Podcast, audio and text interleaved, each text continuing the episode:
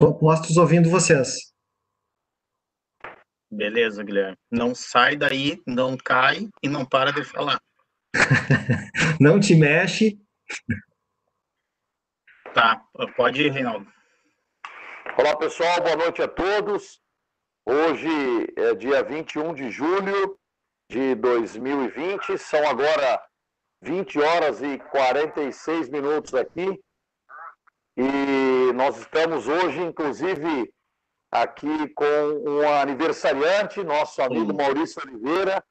Hoje é o aniversariante e vai nos, nos presentear também com a, a, a condução dele né, na, na, na, noite de hoje.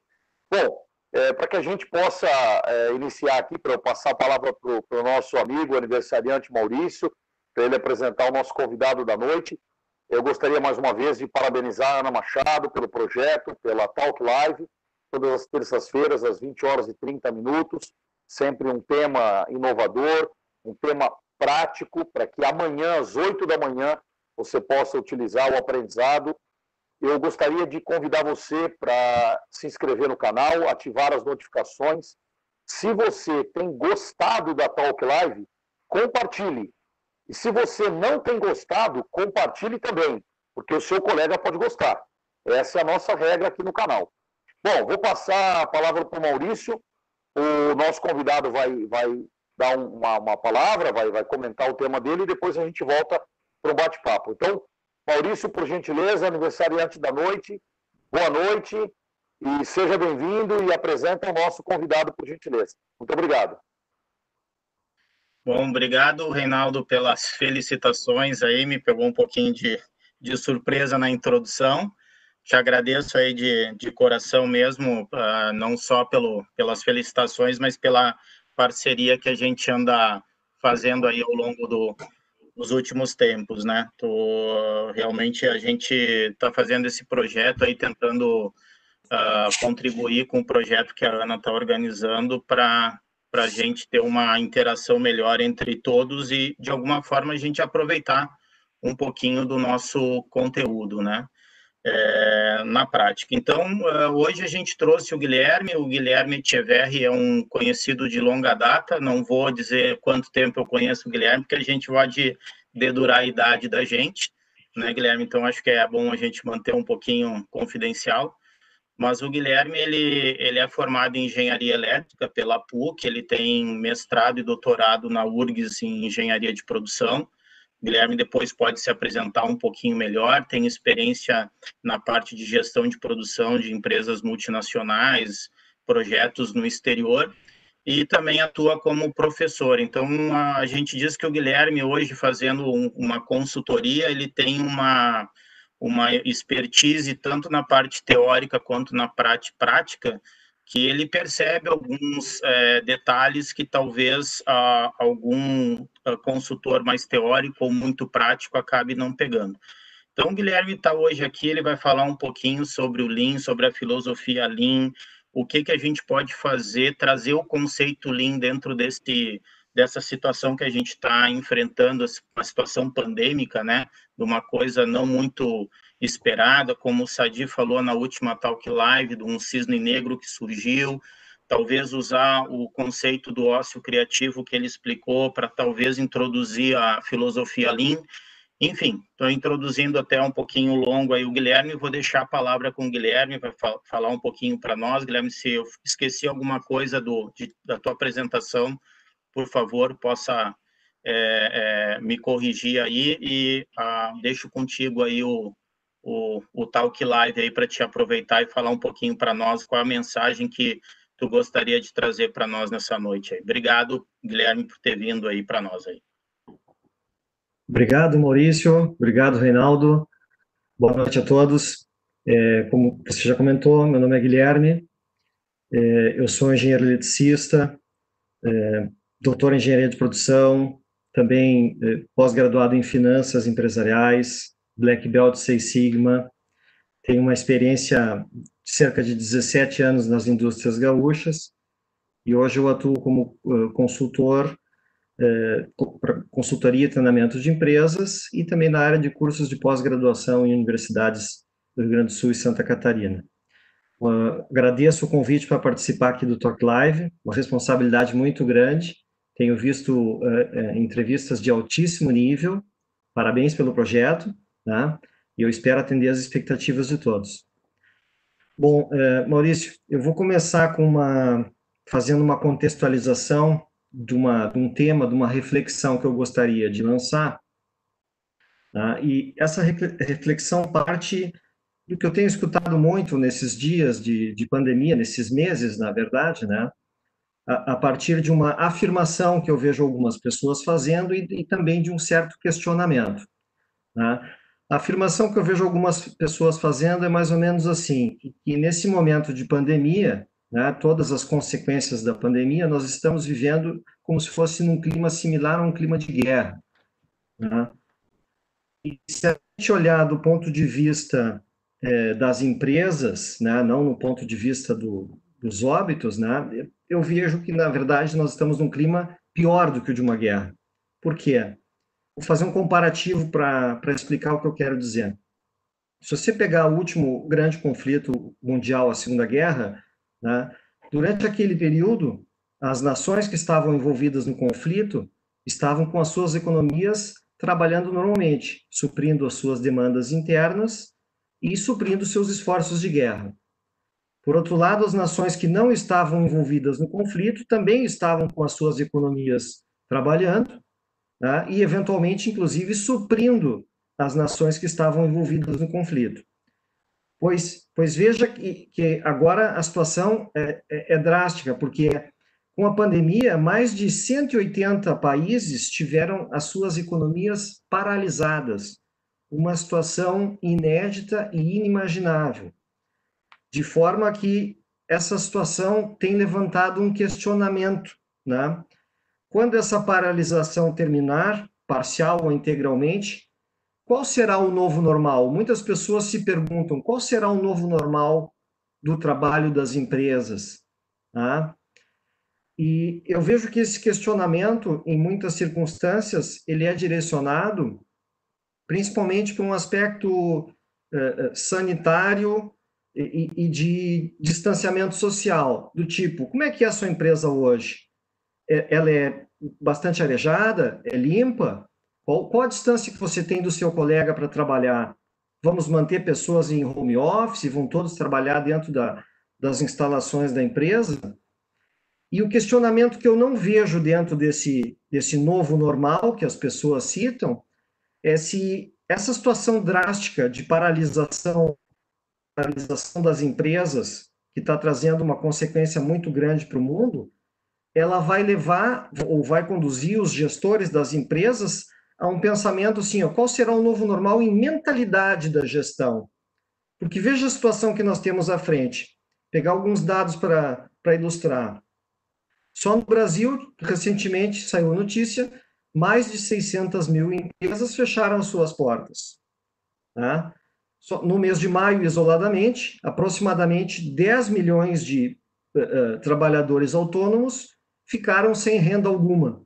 Tá? Olhando num cenário mundial, próximo de 130 milhões de pessoas nesse momento estão passando fome. O que, que significa isso dentro desse cenário? Com o retorno gradual ou integral das empresas, as empresas vão estar diante de um novo cenário de consumo. É, é, é, todas essas famílias e pessoas que tiveram perda de emprego e renda, elas estarão impossibilitadas de voltar ao consumo que tinham anteriormente.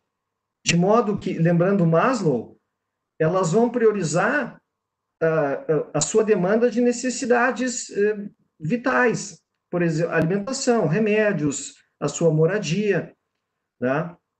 de forma que o consumo que existia antes, principalmente, vamos exemplificar aqui com bens duráveis, trocar de carro, comprar uma televisão, comprar uma geladeira, trocar o aparelho celular, isso não vai ocorrer tão cedo. Então, o novo normal que eu questiono, que eu não vejo ninguém questionar, eu gostaria de propor essa reflexão, é, dado esse cenário que as empresas foram sacudidas de uma forma que ninguém imaginava, será que as empresas vão seguir trabalhando dentro dos paradigmas que limitam o seu desempenho como empresa? E aí eu cito um paradigma aí muito forte, muito corrente nas empresas.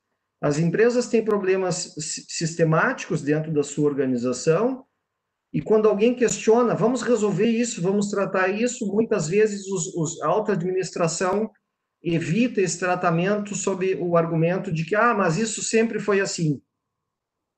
Tá?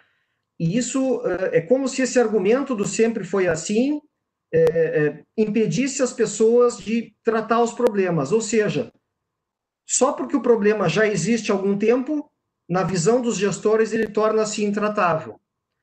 E o mais interessante é de que, por vezes, você presencia esse tipo de diálogo dentro de uma empresa, né, entre colaboradores dispostos ou motivados a, a, tratar um problema dessa ordem, e gestores que simplesmente, dentro de uma zona de conforto, eh, restringem a atuação dessas pessoas, muitas vezes dizendo: ah, olha, eu estou há dois, três anos de me aposentar, eu não quero me incomodar, deixa isso assim. Ou, ou, ou até dizendo para a pessoa: olha, você vai botar a mão num vespeiro, melhor não fazer. Então, o que eu me questiono é o seguinte: o que, que precisa acontecer que ainda não aconteceu, né, dado esse cenário de uma sacudida extrema nas empresas, para que os gestores mudem a sua mentalidade e realmente coloquem os seus esforços para tratar os problemas sistemáticos da sua organização que limitam a sua capacidade de competir, que limitam a sua sustentabilidade no longo prazo. Quer dizer, é, foi, é isso que eu me referi no título aqui da nossa conversa, paradigmas mentais que já, do meu ponto de vista, já estão obsoletos. Né? Quem ainda permanece sob essa visão do sempre foi assim, colocando os seus problemas para baixo do tapete, eu enxergo como pessoas que estão com as suas mentes acorrentadas a um passado que não, que não serve mais. O futuro que, que as empresas têm à sua frente, o desafio que elas têm à sua frente a nível de 2020 e, e adiante, será um cenário muito difícil. Então, se você quer que a sua empresa vença nesse cenário, né, você tem que fazer alguma coisa diferente. E essa reflexão, meus caros, que eu gostaria de deixar inicialmente aí para discutir com vocês. Legal, uh, Guilherme, uh, uh, essa tua introdução um pouquinho chocante, né? Porque a gente é, talvez assim da realidade, né? Um choque de realidade para ver como é que é, é, realmente as coisas estão. Se tu realmente fizeste uma comparação com um período de guerra, onde de alguma forma ou outra existia o, as empresas ou as empresas que estavam operando estavam conseguindo operar até além da sua capacidade normal para gerar, como tu falou, até é, recursos para se manter na guerra. Mas a gente ouve muito assim, Guilherme, ah, o que, que se deve fazer, se deve fazer isso, se deve fazer aquilo. Mas a gente tem sempre uma preocupação de, de entender o como que se faz isso, né? Através do quê? Que ferramenta que a gente pode utilizar para fazer isso? Então, eu queria uh, escutar de ti uh, o, que, o que que tu sugere, assim, de, de, de, como fazer, como é que a gente pode pegar esse teu, teu comentário inicial e transformar num, numa coisa prática?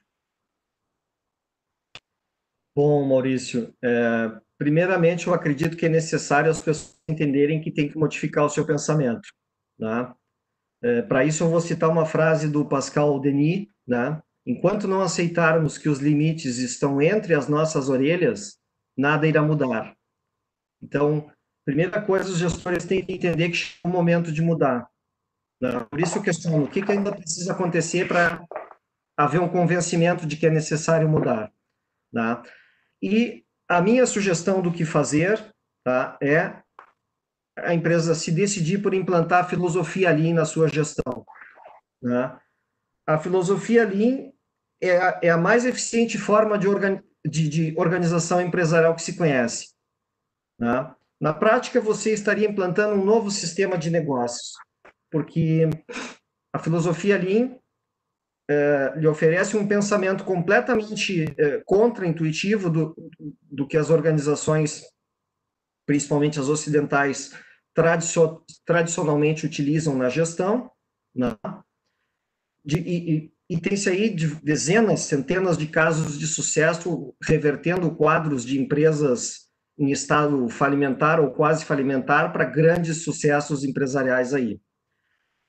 E aí eu gostaria de destacar que a filosofia Lean, ela, ela tem dois pilares básicos que sustentam as suas ideias, e esses pilares são genéricos suficientes para serem utilizados, inclusive, em outras áreas, que eu vou citar na sequência. Primeiro pilar é o pilar da melhoria contínua. Né?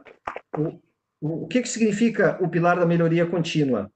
Criar a mentalidade, ou seja, promover a cultura da melhoria contínua dos seus processos. Isso aqui aplica-se tanto para manufatura como serviço. Ou seja, você tem que mentalizar que não há momento adequado para parar de melhorar.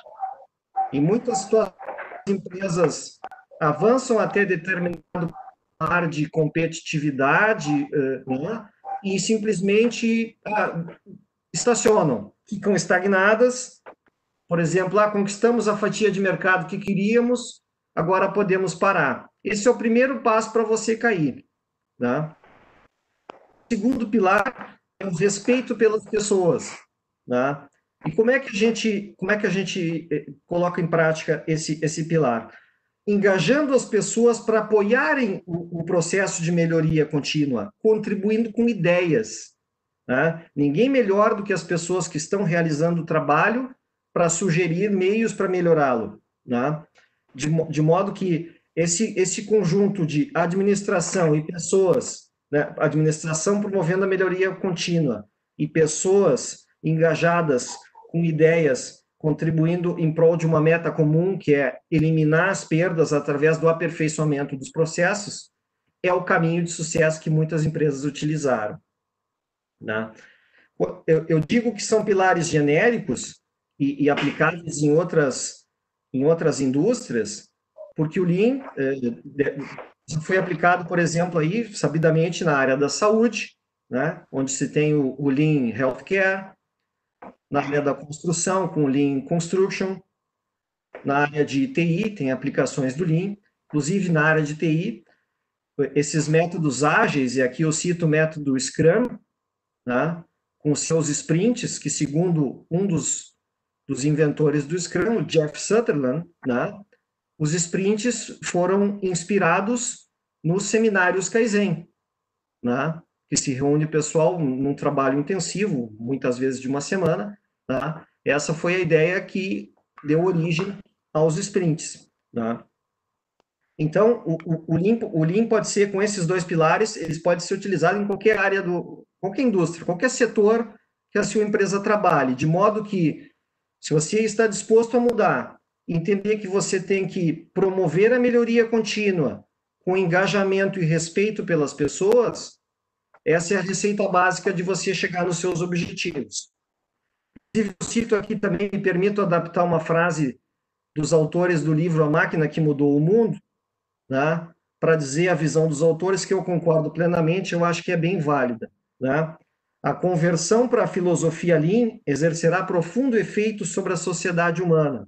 Na verdade, ela, irá mudar o mundo, porque você, você aplica uma forma completamente diferente de gerir os negócios, de tratar os seus colaboradores, e enxergar os seus processos. Então, eh, Maurício, o que eu recomendo para as empresas, dado o cenário que se, que se apresenta, né? E, e se realmente as pessoas puderem refletir que o, o novo normal que elas deveriam buscar é uma mudança de mentalidade para gerir as suas empresas, a minha recomendação seria a implantação da filosofia Lean. Legal, Guilherme. É, deixa eu só te fazer uma, uma pergunta em cima disso que tu comentaste. Basicamente, tu citaste assim os pilares do que a filosofia linha é embasado, né? E a partir dali, então, tu, tu tem uma série de ferramentas para começar a aplicar dentro desses pilares para te atingir teus objetivos. Existem muitos uh, gestores que, que entendem que na hora que se contrata alguém para fazer o Lean, seja um consultor, seja um funcionário interno que vai estudar, enfim, vai tentar implementar algumas ferramentas, ele já imagina que dali 30 dias, 45 dias depois, a empresa dele já esteja rodando com certos ganhos significativos. Eu queria ouvir de ti um pouquinho isso, porque a gente tem uma, uma das ferramentas do Linha um Kanban, né, que seria um, um, uma coisa que rapidamente tu consegue enxergar me, a melhoria, talvez em três, cinco dias tu consiga ver um, uma grande mudança em alguma coisa muito específica, né? Mas a filosofia Lean, por outro, por outro, outro momento, ela prega melhoria contínua, ou seja, ela não tem fim, né? Uh, então, é uma sequência de ações. Eu queria que tu explicasse um pouquinho, então, para nós esse conceito. Ah, eu estou pagando, eu quero ver um resultado rápido, né? Que, que alguns pessoas podem ter esse compromisso, contra a filosofia Lean, que é tu melhorar uh, step by step, vamos dizer assim, continuamente, né? Como é que tu enxerga isso? O que, que tu poderia rapidamente comentar para nós a respeito disso? Ah, eu vejo que essa visão de resultados em curtíssimo prazo é decorrente de um, de um desconhecimento, de um mal entendimento do que é a filosofia Lean. É necessário desconstruir alguns entendimentos incorretos. E aqui eu vou dar alguns exemplos. Por exemplo, tem gestores que afirmam que a sua empresa Lean, porque ela, ela aplica uma ferramenta isolada, por exemplo, ah, nossa empresa aplica 5S, nós somos Lean. Né? Ou, ou, ah, um dia aqui naquela máquina lá do canto, lá nós fizemos um TRF, uma troca rápida de ferramentas, então nós somos. Tá? Isso, isso é, não é o pensamento. O Lean tem uma profundidade muito maior, ele, ele requer ou acaba sendo implantado adequadamente num prazo bem maior, tá? É necessário entender certos mal entendidos, por exemplo, que eu vejo as pessoas comentarem: ah, o Lean prega que a gente tem que usar lote unitário. Então, a minha empresa fabrica alfinete e eu tenho que transferir de alfinete em alfinete. Não, não é isso. Né? É, o lote unitário é uma, um volume unitário. O número de produtos que você vai transferir depende das características específicas do seu produto. Tá? Então, alguns mal entendimentos, ou mesmo a questão do estoque zero. Nada de estoque. Não, não é bem isso. É, é, quando se refere a estoque zero, por exemplo, é minimizar as necessidades de estoque para manter um fluxo contínuo e nivelado da sua produção. O que, que se busca com isso? Estabilidade. Uma empresa que uma empresa de manufatura que tem estabilidade do seu processo, o seu processo torna-se previsível. E é, e é, isso que um gestor quer, previsibilidade do que vai ocorrer no seu processo. Tem que, uhum. compreender, tem que compreender o que significa transformar-se numa organização. Um pouco dessa, desse mal entendido vem também da bagagem que as empresas trazem do conhecimento do TQC, o Total Quality Control, que também prega a questão de qualidade do bom o suficiente. A empresa se contenta em ter uma quantidade de perdas X, enquanto o Lean prega a eliminação total das perdas. Então, se por um lado você tem a aceitação ou a tolerância a conviver com perdas, por outro lado, você tem uma mentalidade de intolerância e da busca incessante pela sua eliminação. Tá? Para compreender o Lean com um pouco mais de profundidade, eu vou, eu vou comentar é, sobre os princípios de gestão Lean rapidamente e sucintamente para fazer um entendimento. Tá? Quem, quem tiver interesse em, em se aprofundar nesse tema dos princípios Lean, eu recomendo aqui a, a leitura do livro O Modelo Toyota, do autor Jeffrey Licker, que ele detalha esses princípios e o autor organiza esses princípios em quatro grupos que ele utiliza a analogia de uma pirâmide para mostrar como são esses princípios. E a base da pirâmide é justamente a filosofia. Tá? É o pensamento por trás do processo como um todo.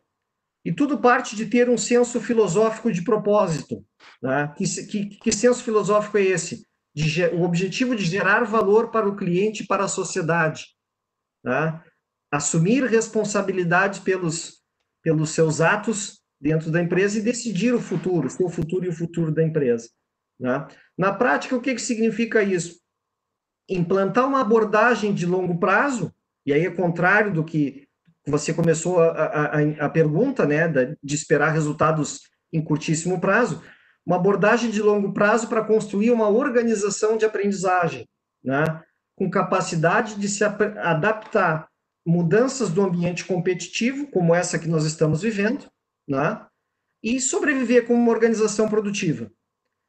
Aí nós já temos o primeiro contraste com a visão eh, gerencial atual, o pensamento do longo prazo versus o pensamento atual de curto para curtíssimo prazo.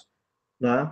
Então, a, a, construção de uma organização de, de aprendizagem, como a filosofia ali emprega, é um trabalho contínuo né? e requer um, um tempo maior do que 30 dias, seis meses, um ano. Na prática, bem mais tempo. Né? Uhum. Logo acima desse da, da, da base da pirâmide que sustenta o todo, que é a filosofia, vem a questão processos. Né? O entendimento que os processos certos conduzirão aos resultados certos. Né? Aí tem é nessa parte que se aplica grande parte das ferramentas Lean que as pessoas conhecem. Né? Mas, principalmente, o que, que, se, o, que, o que se, se prega? Criar a cultura de parar e resolver os problemas na hora que os problemas aparecem, e não conviver com eles. Né? Com o objetivo de obter a qualidade nos processos, a qualidade desejada, já na primeira tentativa. Né? E aí já tem outra, outra, outro paradigma a vencer. Né? Você precisa trazer os problemas à tona, você precisa expor os problemas para eliminar as perdas. E o método para eliminar as perdas é você reduzir os estoques. Né? Eu conheço casos de gestores que, se, se, o, se o sujeito não enxergar o, o estoque encostando no telhado do depósito, ele se sente inseguro. Tá? Então, você, é, como eu digo, você tem que desconstruir determinados conceitos que as pessoas têm, entendimentos equivocados, né, para poder implantar o Lean. É por isso que existe aquela analogia das pedras no fundo do rio, onde um barquinho quer atravessar o rio, o barquinho é a sua produção, o rio é o nível de estoque e as pedras do fundo, né, que não aparecem quando o estoque ou água é, é alta, né, não, não, esses problemas não aparecem. À medida que você reduz o estoque, ou seja, a água, as pedras, que são os problemas, aparecem e você não consegue cruzar. Você tem que resolver na hora. Então, é necessário e fundamental que os estoques da, da, das empresas sejam reduzidos para que os problemas apareçam. E aí sim, eliminá-los quando eles surgem. Né? Aqui me permito também parafrasear o autor Jeffrey Licker, né, que, que diz o estoque possibilita o mau hábito dos gestores não terem que se confrontar com os problemas. Tá? É, é, funciona, na verdade, como um, um amortecedor, um colchão. Né? Muitas vezes as empresas têm várias etapas no seu processo produtivo e com uma quantidade grande de estoque entre cada etapa. Se você tem um problema numa etapa específica, aquele estoque oculta o problema, amortece. Ninguém percebe porque nada parou né? é oculto às eficiências locais e não à eficiência global. Quando você reduz os estoques para expor os problemas e resolver, ocorre uma outra mudança muito significativa, que é a forma de você gerir a produção. Né? No Lean, gerenciamento de produção significa gerenciamento na produção. É lá no local de trabalho, ou na linguagem Lean no Gemba, né? O que significa que aqueles gestores de escrivaninha que não conhecem os seus colaboradores, ou quando eles vão na linha de produção, nem os colaboradores conhecem ele, perguntam quem é esse, né? Esse pessoal não tem mais vez. Você tem que realmente gerenciar do local de trabalho, participar do gerenciamento, participar da solução dos problemas, né? E, e dentro dessa ótica da solução dos problemas na sua produção, né, o, o que o Lean utiliza é a padronização de tarefas como base da melhoria contínua, ou seja, você vai desenvolvendo e aprimorando os seus próprios métodos de trabalho, né? E ao mesmo tempo aprimorando os seus colaboradores. Aí tem outro outro problema em relação à gestão atual. Como é que é feito o treinamento de um novo colaborador na empresa? Você seleciona, o seu RH seleciona, e ele vai para a fábrica aprender o trabalho com um colega lá experiente, um tutor, né, que lhe ensina o trabalho. Sem uma padronização, ele vai aprender o método do colega mais experiente, né? Como ele entra na empresa com os olhos livres de vícios daquela empresa, é, é, é habitual que essa pessoa, passado um, um curto tempo, comece a visualizar os potenciais de melhoria e até perguntar por que não fazemos isso, por que não, não mudamos aquilo? E muitas vezes o que acontece é que esse próprio mentor que está dando treinamento diz para ele: Isso já falamos umas tantas vezes e ninguém fez nada que paramos de falar. Então, quando você não ataca os problemas quando eles surgem, você cria o sentimento das pessoas que, inclusive, elas acabam ocultando os problemas, porque percebem que não adianta expor eles para os responsáveis resolverem. Então, é uma mudança impactante da mentalidade da gestão de produção. Por isso que eu digo que é necessário desconstruir pensamentos já obsoletos e mudar a sua postura, se você quiser realmente ter uma, uma empresa eficiente. E... Desculpa, já terminou? Não, mais um pouquinho. Então, o terceiro, o terceiro eu vou ser mais, mais conciso. Então, nós temos a filosofia como fundação, a solução de problemas. O terceiro, a terceira, o terceiro grupo de princípios é sobre o desenvolvimento de pessoas e parceiros. Você, aí entra outra tarefa muito importante, a formação de líderes que vivenciem e, e liderem pelo exemplo e, e, divulguem a filosofia da empresa. Tá? Isso é importante, porque é, esses líderes vão ser fundamentais para ensinar as pessoas a trabalharem juntas, né, como equipe, buscando objetivos comuns, né, utilizando, e aí é muito importante, Maurício, desculpa se eu me alongo, mas utilizando o método socrático de ensinamento, que é baseado em questionamentos, em perguntas, forçando o, colaborador a pensar e é ele mesmo descobrir as soluções, ao invés de chegar e dizer para ele, faça isso. Tá? Quando você diz faça isso, você está inibindo a capacidade criativa da pessoa. Tá? Então, até a forma de ensinar é diferente. Tá?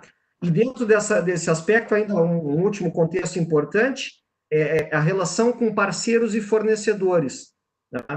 Respeitar e ajudá-los a crescer e melhorar, né? desafiando-os a melhorar, ajudando-os a melhorar, criando relações mais fortes entre a sua rede de parceiros e fornecedores. E, por fim, dentro desse grupo de, de princípios, a parte de solução de problemas. Né? A busca contínua pela solução de problemas incentiva o aprendizado organizacional.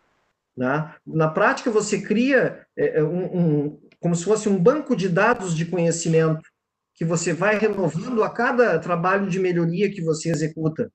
Né?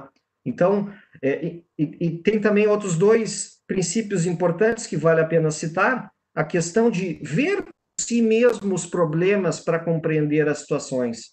Né? Muitas vezes, os gestores sequer levantam da sua da sua escrivaninha para ver um problema no local, desconhecendo detalhes importantes para que eles mesmos façam a sua análise de um problema.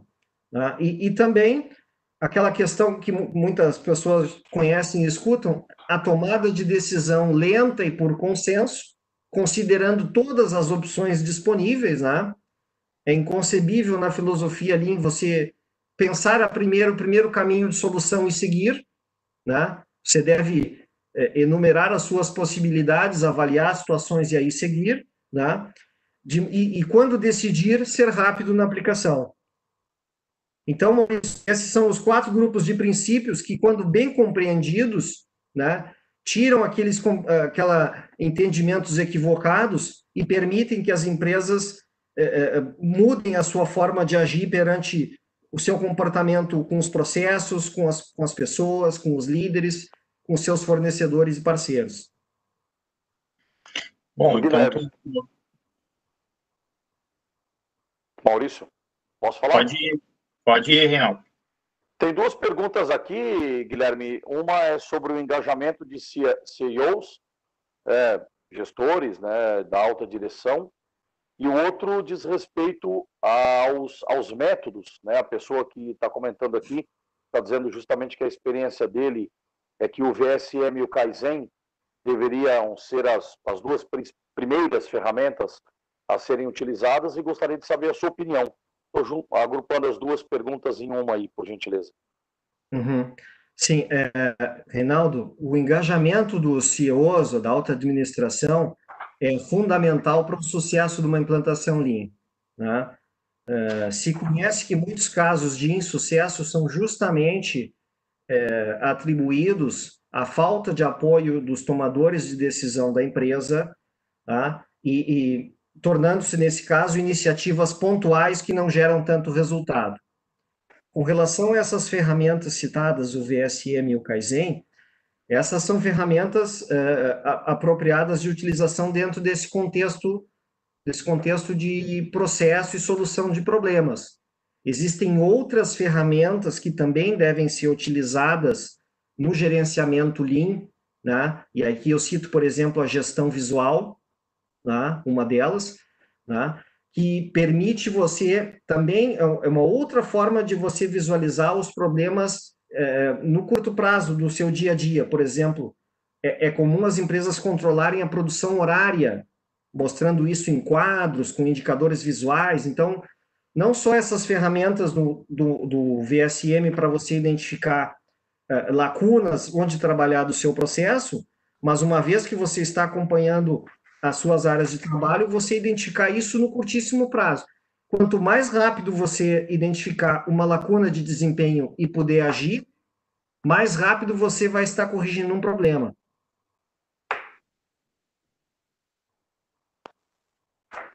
Bom, Reinaldo, não, eu só queria aproveitar, Guilherme, na verdade, a pergunta que nos foi feita é, é sabendo que o CEO ele é imprescindível para o sucesso de uma implementação, uhum como convencer o CEO, como fazê-lo ficar mais engajado na filosofia? Tem alguma fórmula mágica né, de a gente trazer esse líder para dentro da, da, da, da, fonte de trabalho, do, do, do processo de, de implementação? É, fórmula mágica não tem, mas um, um caminho que funciona é você procurar um bom consultor de Lean que, primeiro, é, esclareça o que é Lean na verdade, que é um conceito que a gestão tradicional desconhece ou completamente oposto ao que se pratica. Tem que entender o que, que significa transformar a sua empresa numa organização Lean, e um, e uma do, e um dos entendimentos é, talvez mais equivocados seja de que o pessoal pensa em Lean, ah, eu vou eu vou otimizar processos, vou reduzir perdas, eu vou poder dispensar pessoas completamente equivocado. Na, na prática, no Lean, você aumenta a sua dependência em relação às pessoas e não diminui. Tá? Por quê? Por que, que você aumenta a dependência? Porque você vai engajar essas pessoas para trabalhar no seu processo para justamente melhorar. A melhoria contínua vai ser um trabalho das próprias pessoas que trabalham na produção, junto com as demais lideranças. Então, é necessário esclarecer para um, um CEO, né, o que significa esse processo, o tempo que leva esse processo e as condições que a sua empresa precisa ter para ser bem sucedida. Né? Não desistir no primeiro, no primeiro desafio, porque terão muito, muitos desafios aparecerão. Né? Quando você começa a reduzir estoques para surgir os problemas, várias pessoas vão querer voltar à situação anterior. Não, não, para tudo, vamos voltar. Né? Então, a, necessidade de entender que os problemas são necessários nesse caminho e se desistir na primeira etapa, vai estar colocando tudo a perder. Uh, eu acho que isso foi uma boa explicação, né, Reinaldo? Sem dúvida, sem dúvida. Inclusive, a própria, a própria pessoa que perguntou ali, Guilherme, só para comentar, ela disse também que é, a experiência do uso dessas principais ferramentas ou dessas primeiras ferramentas, elas estão em função do momento das empresas precisarem sobreviver, né? a colocar Sim. essa questão aí que eu acho que é bem importante, né? Você pontuou a situação, eu diria, para colocar entre aspas aí, trágica, né? Do, do é, de, causada pela pandemia, né? A gente tem, inclusive, trazido essa reflexão aí nesse período. É, fizemos, inclusive, alguns encontros com, com lideranças, com empresários, é, e, e, temos trazido essa reflexão aqui para os temas, né? É, qual o papel do líder né, nessa situação? É, a gestão de pessoas né, nessa situação, ou seja, cada um dos, dos nossos é, convidados aqui tem, tem sido é, aí questionado, né? Acerca de, dessa, dessa questão desse posicionamento. E justamente, né, é, e aí eu até te, te, trago aqui uma pergunta, é, uma pergunta bem simples de responder. É, tem jeito, porque eu percebo que esta mentalidade, esta o imediatismo, a cultura do mais ou menos, a, a disposição em não fazer diferente, em não implementar, é, não dar tempo ao tempo, é não estudar uma metodologia, quer dizer, a gente tá, tá parece que acostumado a uma rotina, uma, uma situação que eu imagino aí, você tem vivenciado com muito mais propriedade do que eu, Guilherme. A pergunta, né, por isso é, comentei, uma pergunta muito simples, quer dizer, ainda tem jeito, quer dizer, você tem visto né, empresas é, trabalhando de, de, de, certa maneira que é, é possível que outras sigam esses bons exemplos, Guilherme? O que você pode nos dizer nesse contexto aí, por gentileza? Reinaldo, ótima pergunta. É possível sim, é, e qualquer empresa pode aderir à filosofia Lean, né? não, não só empresas de manufatura, empresas de serviço já estão aplicando com muito sucesso, né? parte principalmente de, de é, desmistificar o processo de implantação, o que, que é o Lean para alta administração, que o sucesso aparece. Né? Se as iniciativas forem é, realizadas corretamente, aparece. Queria ainda pegar um gancho da resposta anterior, quando se fala no VSM no Kaizen, por que a importância do CEO? Porque quando você realiza ou aplica essas ferramentas, você vai desdobrar isso em ações a realizar. E muitas vezes, para realizar essas ações, você precisa de um determinado orçamento né, que num primeiro momento você não tem disponível. Então, toda iniciativa Lean tem que partir do, CEO da empresa, porque talvez seja conveniente você é, planejar um determinado investimento, uma certa, certas despesas no seu plano financeiro para suportar essas atividades. Né? Porque senão você vai ter iniciativas pontuais e locais que se arrefecem pela falta de recursos. Tá? Então, é possível sim aplicar, mas o que, eu, o que eu sugiro fazer é você fazer um, planeja, um planejamento como um todo. Você tem que planejar um orçamento específico do seu plano de contas, do seu planejamento financeiro, para aplicar nesses esforços. Muitas vezes contratando consultores habilitados a treinar e, e implantar Lean, ou até mesmo contratando eh, eh pessoas já preparadas que que liderem essa implantação na sua empresa. Né? Normalmente as empresas não possuem especialistas Lean porque não é uma não é uma, uma, uma disciplina muito difundida no mundo da engenharia. Apenas a engenharia de produção é que tem isso na sua grade curricular. Então, é, é, e também não de uma forma com alta profundidade, porque o tempo não permite. De modo que você tem que ou contrata uma pessoa ou contrata um, um especialista e planeja o, a implantação. Normalmente, leva, sei lá, de três a cinco anos, vamos pegar um tempo aqui, mas já aparecem resultados nos primeiros meses. Porque quando você começa a aplicar essas ferramentas, aquelas perdas mais visíveis, elas são atacadas e diminuem. Então, você vai ao longo do tempo acumulando ganhos que vão justificando o progresso da sua implantação.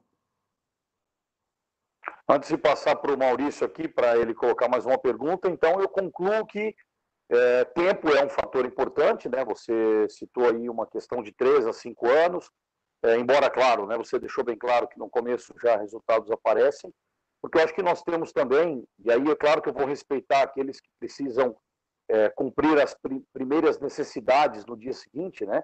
mas nós temos uma cultura do imediatismo, né?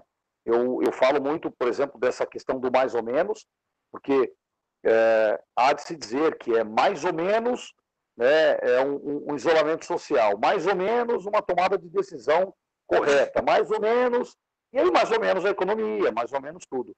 E a questão do imediatismo, mas é claro que respeitando aquelas situações que é, a sobrevivência é importante, né? Eu acho que outro aspecto que você comentou também, que é importante, é a questão do engajamento das pessoas, onde é, precisamos delas né, nesse processo. É, uma vez que, é, e aí invariavelmente também eu, eu, vou aqui respeitar as empresas que estão em dificuldade, não, não, não há de é, esquecer desse detalhe, mas é, temos que lembrar que as pessoas são fundamentais nesse processo. Né? Eu até, só, só fazendo um link aqui, coloquei recentemente no LinkedIn é, já tem aí um pouco mais de uma centena de respostas é, dos quatro pilares que eu identifiquei ali como pilares importantes para competitividade. Eu considerei tecnologia, recursos humanos, qualidade é, e financeiro. E recursos humanos está tá realmente liderando, né? Então me parece que tem uma visão aí que é importante, né? A presença das pessoas nesse processo como um todo. Bom, é, eu não tenho aqui especificamente uma pergunta, mas queria saber se o ciclo de raciocínio é esse mesmo, né? Quer dizer, um pouco do, da, da, de acalmar a, a, a, expectativa do imediatismo, né, tentar sair um pouco da cultura do mais ou menos, aplicando né, ciência, aplicando método, aplicando realmente é, a ferramenta como ela deve ser. Você citou muito bem, convidar, contratar, trazer para o grupo um consultor experiente, né, outra coisa importante, né, tira um pouco do, do curioso da história, né, porque é, é, há de se dizer também que é, a preços menores, é, pessoas devem, devem é, tomar cuidado né, para é, não ser ludibriado, né, Guilherme, nesse contexto. Então, é, uhum. é, um pouco desse o ciclo, né? Acho que até em alguns comentários aqui, o Maurício pode trazer aqui também, uh, acho que as pessoas estão realmente indo nessa linha, quer dizer, se o engajamento das pessoas, né, essa questão do método. Então, só queria, né, passando a palavra para o Maurício e para você, é, verificar se o raciocínio está certo. É, esse é o caminho mesmo, né, Guilherme? E aí, o teu, tua, a tua visão otimista que faz sentido, dá certo. Tem, tem, tem possibilidade de, das empresas aproveitarem bem a ferramenta e, e mudar esse mindset, né? É, é possível, né? O, usando as, as ferramentas certas, o método correto, né, Guilherme? Acho que esse é o recado, né? Exatamente. É, o raciocínio por trás do Lean é, é, é baseado no raciocínio do PDCA, o, o Plan, Do, Check, Act. Planejar, fazer, verificar e agir. Claro que a gente compreende que as empresas, nesse momento, podem estar passando por dificuldade e estão. Né? Se você não pode agir na velocidade que você gostaria, porque você está com dificuldade, então é, faça um planejamento bem adequado, né? vá agindo na, dentro da velocidade que você pode agir, né? mas não, não, não, não perca a oportunidade de iniciar. Né? Não espere, ah, vamos esperar as melhores condições para iniciar. Não existe esse momento das melhores condições. Você tem que começar o quanto antes. Né? Mas se não pode ir no ritmo que quer agora, comece no ritmo que puder. Mas comece. Né? Essa é a minha recomendação. Então, bem, bem legal, Guilherme, as ponderações aí. Eu acho que o Reinaldo também já trouxe alguns questionamentos que o pessoal está fazendo aqui sobre engajamento, como sobre colocar o sentimento dos, da, da, dos funcionários como pertencerem donos né, da empresa, se motivarem no sentido de buscar soluções para perdas, para redução de desperdícios, enfim, mais ou menos nesse sentido, eu acho que é a parte do engajamento, né? A gente tem um questionamento aqui que, mais, uh, que é mais uma afirmação, né, que, que diz o seguinte: é, os primeiros passos, então, para buscar uma mudança, elas seriam, número um, tu ter um bom sistema de indicadores, e número dois, tu dar voz ao colaborador através até de um Kaizen ou de um engajamento. Ele gostaria de saber se essa seria o step 1 e 2. Partindo talvez um, um parênteses aqui, se tu me permita, Guilherme, que indicadores, na verdade, é a base de qualquer sistema de gestão, de administração de alguma coisa. É, é tu dar norte para as pessoas saberem para onde vão. Né? Inclusive, tem a, o Falcone diz que gerenciar é cumprir metas, ou seja, já atender o norte né, com as pessoas né, de uma, fazendo corretamente. Então, uh, enfim, a pergunta é mais uma afirmação, eu acho, da pessoa, se é mais ou menos por aí, né, que tu acha que, que poderia startar, assim, o conceito de um, de um processo Lean. É, concordo, é, principalmente se a empresa, por exemplo, um pouco fraca em indicadores, se ela estende essa visão, ela vai conseguir fazer a primeira coisa, expor os seus problemas, né? deixar claro que ela tem problemas e que ela tem potencial de melhorar. Isso também vai ajudar no, no, a mostrar e a convencer a alta administração que uma ação de longo prazo, mais profunda, deve ser tomada na empresa para ela realmente melhorar. Não basta apenas ter os indicadores se você não tem os recursos técnicos e humanos para utilizar aqueles indicadores como é, pistas para a solução dos seus problemas né, que eles lhe indiquem o caminho a seguir. Então, é, é fundamental ter indicadores, eu concordo com a sua colocação, né, mas é, principalmente você tem que usar essa disponibilidade de indicadores para mostrar que o seu problema não é apertar um parafuso, é algo mais profundo que você tem que precisa de uma ação de cima para baixo, um suporte gerencial para que a sua empresa realmente se transforme. Né? Senão você vai ter algumas melhoras locais que com o tempo retrocedem. Tá. É, Guilherme, outra coisa, a gente, a gente tem o costume de, de escutar muita gente falando assim, ah, eu, a minha empresa não está dando certo porque o governo não me ajuda, né? O Lean não está dando certo porque o CEO não apontou. Mas uh, a gente também existe, eu gostaria que tu falasse um pouquinho sobre isso, como tu comentaste que o Lean é uma quebra de cultura, né? uma quebra de paradigma, uma quebra de, de cultura, uma filosofia nova para ser implementada. Então, a gente também sabe que sempre onde tem uma quebra de cultura, existe a dificuldade disso ser assimilado por 100% das pessoas que estão dentro da, da companhia, né? É, é uma mudança, né? Eu me lembro, eu sempre me lembro de uma foto, né? É, que eu acho que eu até assisti numa, numa apresentação tua, é o cara perguntando quem quer mudança e todo mundo levantando o braço, e em seguida ele pergunta quem quer mudar, então, quem está disponível a mudar, e quase ninguém levanta o braço porque ninguém quer mudar. Né? E aí, então, a gente também tem essa dificuldade interna dentro do, da empresa de algumas pessoas não estarem aptas a mudar. Queria também que tu comentasse um pouquinho sobre isso, como é que tu enxerga isso, se existe uma forma de treinar, se realmente tem pessoas que, que não aceitam mudança e a gente tem que saber quando vai implementar o Lean que isso vai acontecer, algumas pessoas talvez hum, de mais tempo de casa, né, que tem um, um, um enraizado uma cultura antiga, elas vão ser o, o sempre fui assim, que tu citou lá no começo, sempre fiz assim. Queria que tu comentasse um pouquinho dessa visão aí. É verdade, Maurício. Em geral, para as pessoas, o mudar é assim, mude você, não eu, né? E, mas existem duas formas de você mudar essa, um pensamento de uma pessoa assim. Uma é um pouco mais drástica, né? Quando de cima para baixo a empresa decide implantar determinados é, projetos, processos e a pessoa tem que se adaptar, queira ou não queira. Mas eu acredito que nesse caso a forma mais eficiente é você mostrar que, que, que você, o que você está implantando funciona. Porque quando a pessoa vê aquilo que ela resistia trazendo o resultado que os outros diziam que iria trazer, ela acaba se convencendo. Esse é o famoso contra fatos, não há argumentos. Né? A pessoa está vendo acontecer, está vendo que é melhor, né? e ela chega num ponto que não tem mais o que dizer. Quer dizer, é uma forma de você quebrar todas essas resistências que, por vezes, se formaram ao longo do tempo, porque a pessoa trabalhou muitos anos dentro de um sistema que, dentro da visão de competitividade atual, todas as dificuldades que a gente tem, e como falou o Reinaldo há pouco, a pessoa espera que, o, tu perguntou, é, que o governo ajude, o governo não vai ajudar, nenhum governo ajuda, só atrapalha, tá? Então, não, não espere pelo governo faça a sua parte. Né?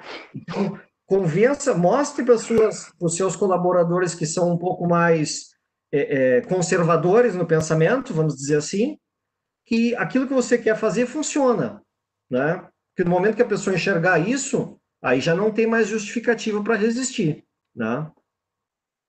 Guilherme, é, indo aí talvez para os ritos finais, né, Maurício? É, a gente está ficando uhum. aí já dentro de um, de um, tempo aí, porque o assunto realmente é fantástico, né? Eu tenho comentado, né? Eu fiz aqui uma listinha de perguntas que eu nem eu nem trouxe aqui porque né, não, não dá tempo, né? Mas eu, eu, eu tenho comentado, né, antes de passar aí a palavra para o Maurício, para o aniversariante da noite encerrar, é, eu, eu gostaria de, de é, comentar contigo o seguinte. Eu tenho falado que, e tenho falado por razões óbvias, né? A internet tem muito conteúdo, né? Então, esse conteúdo que nós estamos proporcionando aqui às terças-feiras, né? A gente está tá trazendo aí uma diversidade de tema. Falamos de comunicação, liderança, mindset, tecnologia, vendas, bom, uma série de assuntos. É, a gente tem trazido é, uma, uma, um viés é, prático, né, de cunho prático. Então, eu queria que é, só pedir para você como uma mensagem final né, do, da, da, minha parte, antes de, evidentemente, passar a palavra para o colega Maurício, é, se você pudesse dar dicas práticas, né? Eu sei que todas as dicas que você deu são excelentes e práticas, tá, Guilherme? Quero parabenizar a tua apresentação, super didática, muito bem feita, muito sensata, muito serena. Parabéns aí pelo, pelo teu comentário, muito cirúrgico, preciso, tá? Mas aquela dicasinha assim que você talvez queira uma dica rápida, colocar, é só isso aí que eu queria te pedir, né? agradecendo, evidentemente, aqui, agradecendo a participação de todos, a presença de todos, aos colegas que estão se inscrevendo, estão compartilhando o conteúdo, ativando notificações, né, convidando as pessoas que trabalham com eles, porque a gente sabe que como o conteúdo fica registrado, fica gravado, muitos assistem depois, né? A gente pode perceber isso, é, o número de pessoas que assistem depois chega a ser 30 vezes maior do que o número de pessoas que assistiu aqui ao vivo. Então, é, a, vantagem do ao vivo é, são as perguntas, a interação que a gente provoca aí com esse, com esse bate-papo. E hoje trouxemos essa experiência de, de dois aqui, né, interlocutores aqui, batendo um papo com, com o Guilherme. Então, só queria, né, mais uma vez agradecer, parabenizar a tua apresentação, é, mas pedir aí essas dicas rápidas aí para amanhã às 8 da manhã. Guilherme, o que, que você pode nos falar aí? Aldo, obrigado pelas suas palavras. Realmente, como você falou, a internet tem muitos conteúdos, mas na, na área do Lean tem, uma, tem um tema muito importante, que se diz que a pessoa tem que criar olhos para ver os desperdícios. E isso só se cria na prática. Tá? Então, a minha dica é: para quem não tem esses olhos ainda treinados para enxergar os desperdícios, tá? escute o seu colaborador. Passe um tempo na produção e escute que dicas, que, que sugestões o seu colaborador tem para solucionar os problemas que mais lhe incomodam. Né? É a primeira coisa que você pode fazer. Isso não requer investimento, você não precisa pedir autorização para o CEO. Vá lá amanhã de manhã para a sua área de produção, converse com as pessoas, diga que você quer ajudar e escute o que elas têm a dizer. Fantástico, né, Reinaldo? Acho que é uma dica mais prática que essa eu acho que nós não recebemos ainda na Talk Live, né? Realmente, às oito e um minuto, a pessoa já pode estar na produção lá, uh, conversando com seus colaboradores, né? Então, Reinaldo, aproveitava né, a gente para fazer um encerramento, agradecer muito aí o, o tempo do, do, Guilherme, né, que ele, que ele concedeu para nós. Aí eu sei que o Guilherme é um estudioso aí, né, quando não está trabalhando, está sempre lendo alguma coisa e compartilhando. Eu tenho a oportunidade de trocar alguns, alguns comentários com o Guilherme aí ao longo da semana, né, então a gente aprende muito, muita coisa nova, muita dica eu acho que é, que é bem interessante. Então, agradeço o teu tempo, agradeço o Reinaldo aí, a Ana, principalmente, pelo oportunizar esse, esse sistema aí online que, que, que nos faz aí a, a trazer essa diversidade toda que o Reinaldo comentou aí. Então, agradeço a todos aí a, a, participação de hoje. Obrigado pelas felicitações, Reinaldo, aí pelo, pelo aniversário. Espero que, que a gente tem agradado aí com, com dois interlocutores aí. Obrigado, Guilherme. Obrigado, Maurício, Reinaldo. Uma satisfação participar do Talk Live, né? E queria deixar então uma mensagem para os gestores: é, deixem de lado seus antigos pensamentos, né? Pensem o que podem contribuir para a sua empresa. E a melhor forma que eu sugiro é implantar a filosofia Lean.